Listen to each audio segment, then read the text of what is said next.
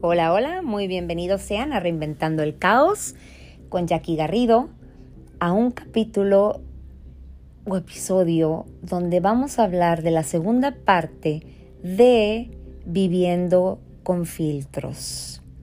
En la primera parte, para hacerles un resumen, y los invito de todas maneras a escucharlo, hablábamos sobre cómo llegó este boom de los filtros, quién fue el pionero de las redes sociales, de los filtros, eh, pues ciertos factores que, que, han influenciado a estos filtros y cómo empezó de ser algo chistoso como, como Snapchat, que fue el pionero con las orejitas y la colita y que si los ojos grandes y las orejitas, la, la, repetición, de, de gatito, de perrito, etcétera, pero cómo se fue esto progresando de tal manera que ya distorsionaban la imagen real. Está muy enfocado en eso el, tema y en, prácticamente cómo ahora el ser feo es, está prohibido y el subir una foto real ni se diga y lo aceptable, para ser aceptable, pues tienes que tener ciertos rasgos, ciertas características que solamente pues un filtro te lo da. Pero en esta segunda parte ya nos vamos a enfocar en las consecuencias tan tremendas que sobre todo en los adolescentes está teniendo. De por sí la palabra adolescencia proviene de carencia de esencia y ahora, sumado a eso, la generación actual de estos adolescentes, llamada generación de cristal, que los llaman así porque dicen que son los que se quejan de todo y que se rompen, ¿no? Eh, se quejan de todo y alegan de todo y tienen la verdad absoluta, etc.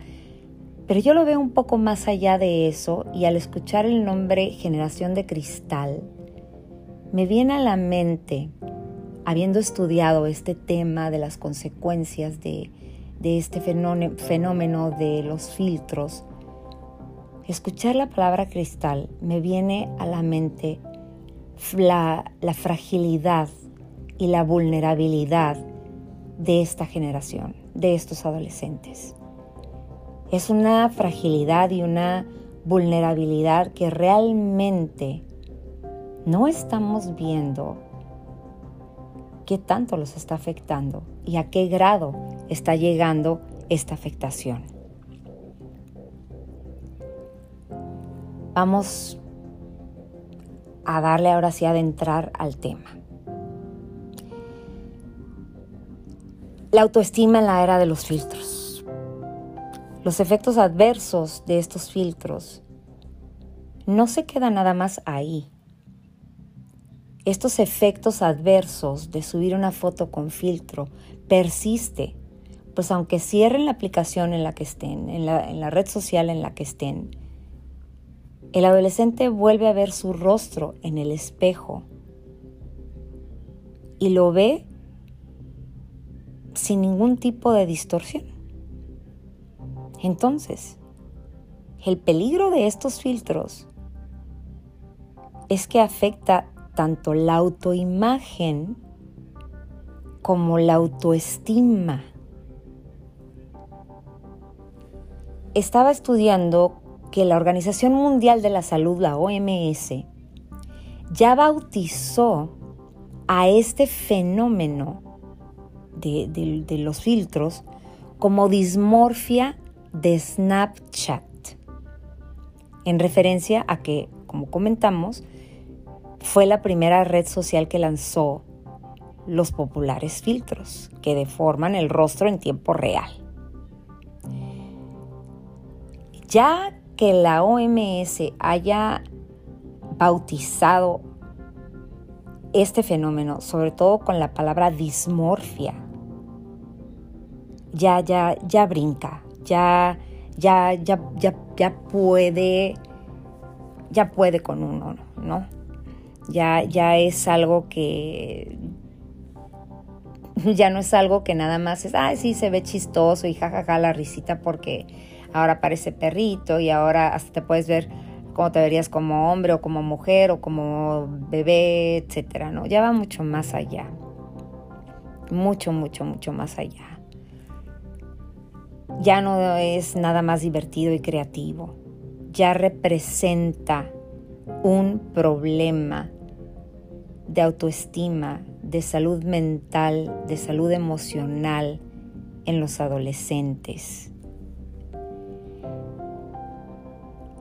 Veía una encuesta hace unos días sobre Girl Guiding, que es una, organización británica que se, se dedica a ayudar a las adolescentes y presentaron datos tremendos en una encuesta sobre la satisfacción de las chicas más jóvenes, en donde uno de los primeros datos que ya alarmó es que únicamente el 25% de las mujeres de entre 7 y 21 años se consideraban felices.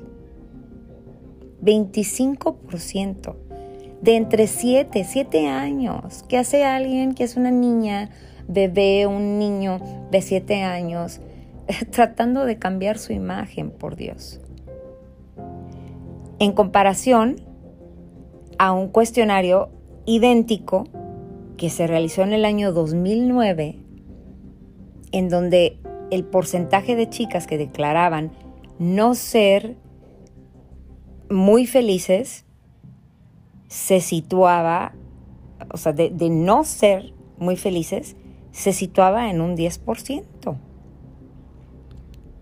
Es un aumento considerable, es un aumento increíble. Y la encuesta todavía profundizaba más en la influencia de las redes sociales, porque el 59% de las niñas y de los jóvenes entre 12 y 21 años aseguraron que las redes sociales era una de las principales causas de su estrés. Estrés en un niño de 11 años, por el amor de Dios. Y un 39% afirmaban que les causaba una molestia no poderse ver igual en la vida real que en las redes sociales. Esto está distorsionando obviamente la imagen de ellos mismos. La dictadura del canon de belleza se ha convertido ahora sí en un verdadero problema para la autoestima de millones de adolescentes. Porque el hecho de poder mostrarse como no son, utilizando simplemente el clic de un filtro, tiene el problema de no aceptar lo que sí son cuando se quitan el disfraz digital. Porque no lo puedo llamar de otra manera que un disfraz digital. Digo, no vamos a satanizar las redes sociales porque tiene varias ventajas, el, reconectarte con, con, viejas amistades, etc. Pero ahorita el problema que se está llevando a cabo está fuerte. Está creando un espejismo que se puede tratar de imitar de muchísimas maneras. Está creando la versión distorsionada de la realidad. Eso está tremendo. Incluso, fíjense bien, incluso hubo un informe en septiembre del 2019 de la revista JAMA que alertaba el aumento de operaciones de cirugías plásticas relacionadas con los filtros de las redes sociales. En concreto, un 55% de los cirujanos plásticos consultados aseguraron que se había producido un aumento de las operaciones de cirugía entre los más jóvenes. Pero no cualquier tipo de cirugía. Se trataba de adolescentes y jóvenes que acudían a la consulta para someterse a una operación en la que como referencia ya no era el actor o la actriz, no. Era su propio selfie con el filtro de X red social. Imagínense esto. Obviamente todos estos filtros de, las redes sociales juegan con la exageración, Porque incluso los cirujanos consultados comentan que hay operaciones que ni siquiera se pueden realizar. Porque para realizarla tendrían que deformar el rostro por completo para conseguir aquellos pómulos prominentes que, que, Instagram pone, ¿no? Entonces esto se convierte ya en una enfermedad, en una obsesión. Varios estudios médicos también identificaron que una nueva patología psicológica directamente relacionada con el uso de esos filtros y que forma parte de los denominados trastornos obsesivos compulsivos. O sea, ya dentro de, este trastorno obsesivo compulsivo que existe desde hace mucho, ya está también el de los filtros. Y se le dio, como les comento, ¿no? el, el nombre de dismorfia de Snapchat. Y se trata de una preocupación desproporcionada con el físico que lleva a los adolescentes a obsesionarse con cada detalle de su cara, de su rostro, de su cuerpo, considerando inaceptables sus rasgos. Y esto pues obviamente tiene problemas psicológicos graves. Viene el mal humor, de por sí están en, esa etapa en donde el carácter se ve se ve afectado, se ve afectado por las hormonas, etc. Entonces viene eh, el mal humor, la frustración, la impotencia, la rabia, la ira de no parecerse a, esa imagen que están viendo o de que la siguiente foto no les queda exactamente igual a la fotografía pasada. Todos definitivamente hemos comentado alguna vez que las redes sociales se convierten en una especie de vida falsa, donde todos son sonrisas, donde todos son los viajes mágicos, los miles y miles de amigos, los días llenos de diversión, porque raramente vamos a subir algo de, un problema que se tienen, de las ojeras del día pasado, del aburrimiento de tantos días.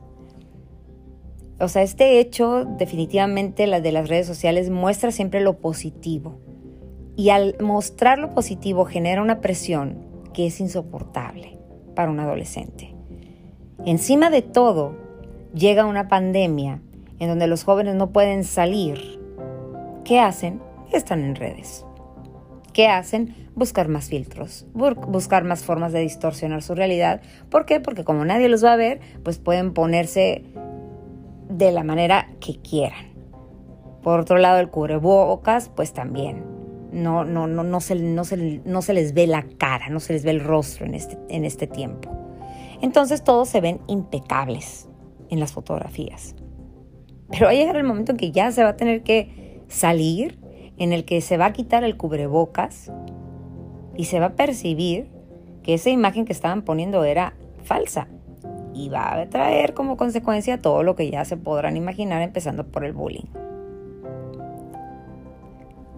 Y esto va a ser un caos y va a ser un desastre. Vivimos constantemente oprimidos por una dictadura de la imagen. Sí. Y con la ayuda de unos filtros, una de las personas que seguimos se asoma a Instagram sin ninguna imperfección pues uno tiene que hacer lo mismo, los adolescentes tienen que hacer lo mismo. Si queremos disimular algún rasgo con el que no estamos satisfechos, pues basta con jugar ahí con los centenares de filtros y de apps que camuflan este, nuestra frustración. Pero ¿qué pasa cuando salimos de la pantalla del móvil o del ordenador? La realidad es otra y la autoestima se ve en la mirada, se ve en el caminar se ve en la postura, se nota absolutamente en todo. Esta obsesión está ocasionando caos. Esta obsesión está ocasionando, está llevando al adolescente a decirse no te aceptes, a decirse no te quieras, a decirse tienes que verte perfecto e impecable hasta con pecas, caray. Hasta con pecas ya ahora eh, hay filtro.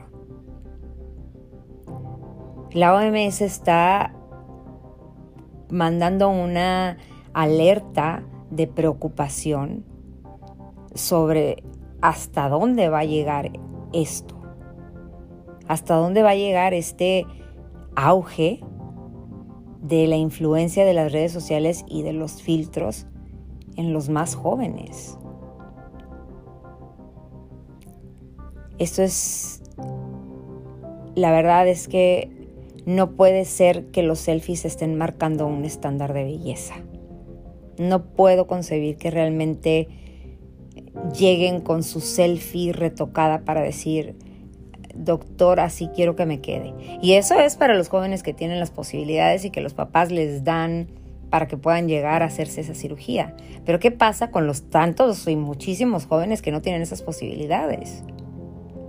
Se esconden, se aíslan, están solos, encerrados, porque están viviendo una vida falsa y están prácticamente el tiempo que están despiertos, están en las redes sociales, modificando 100 veces una fotografía para poder publicarla y para fingir una vida que no tienen, para fingir un físico que no es, para vivir en la fantasía, pero creyéndose ya que esta fantasía es la realidad, porque ya ese, ese síndrome de que cuando quitan el filtro ya se ven en el espejo como si tuvieran el filtro.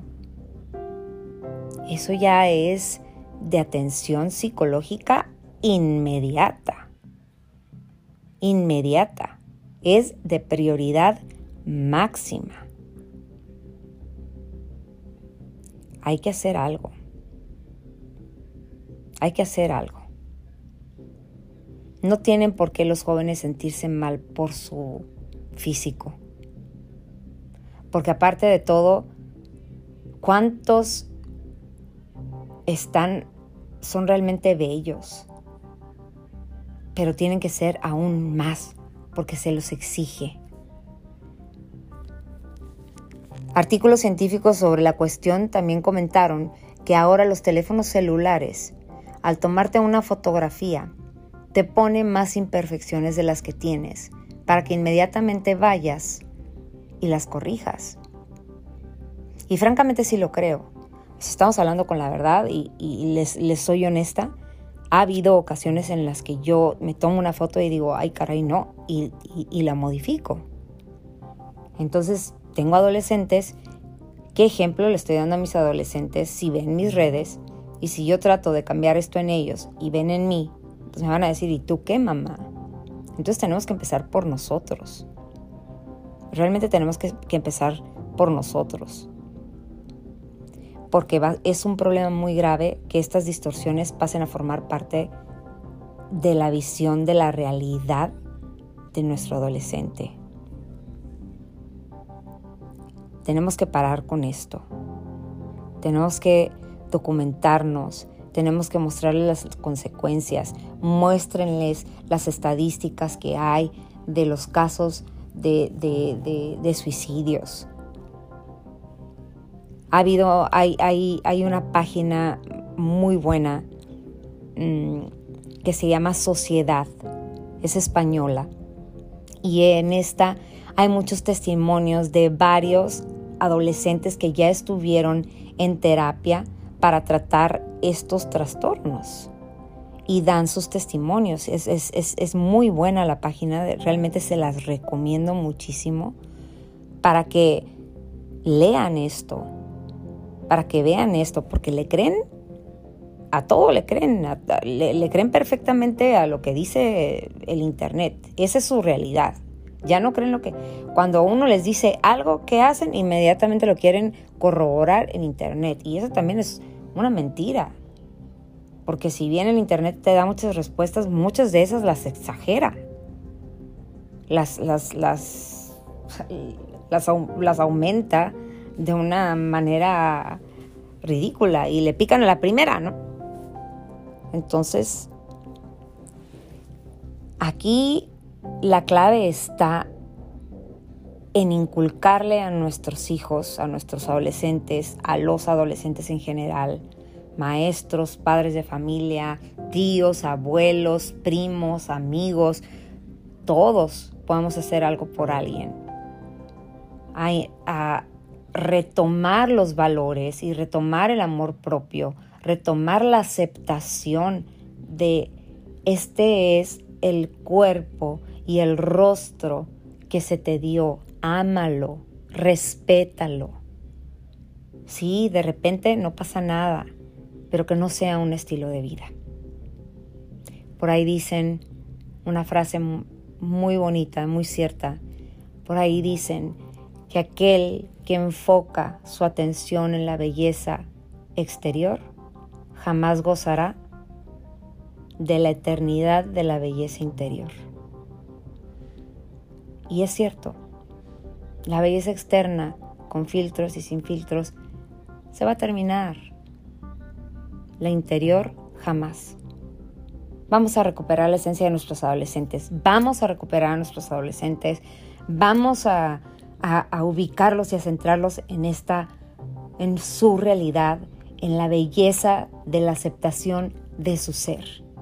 Sí se puede. Si todos ponemos nuestro granito de arena y si por cada uno de nosotros alentamos a un adolescente, les aseguro que estas estadísticas que mencioné van a cambiar. Hay que intentarlo. ¿Va? Déjenme sus comentarios, les agradezco haber escuchado. Estoy en, redes sociales, en, en, Instagram como Reinventando el Caos, Jackie Garrido. En Facebook, página Reinventando el Caos. Ahí pueden dejarme todos sus comentarios, temas que quieran tocar, preguntas y todo estaré para ayudarlos, apoyarlos y contestarles. Muchísimas gracias, excelente tarde. Chao.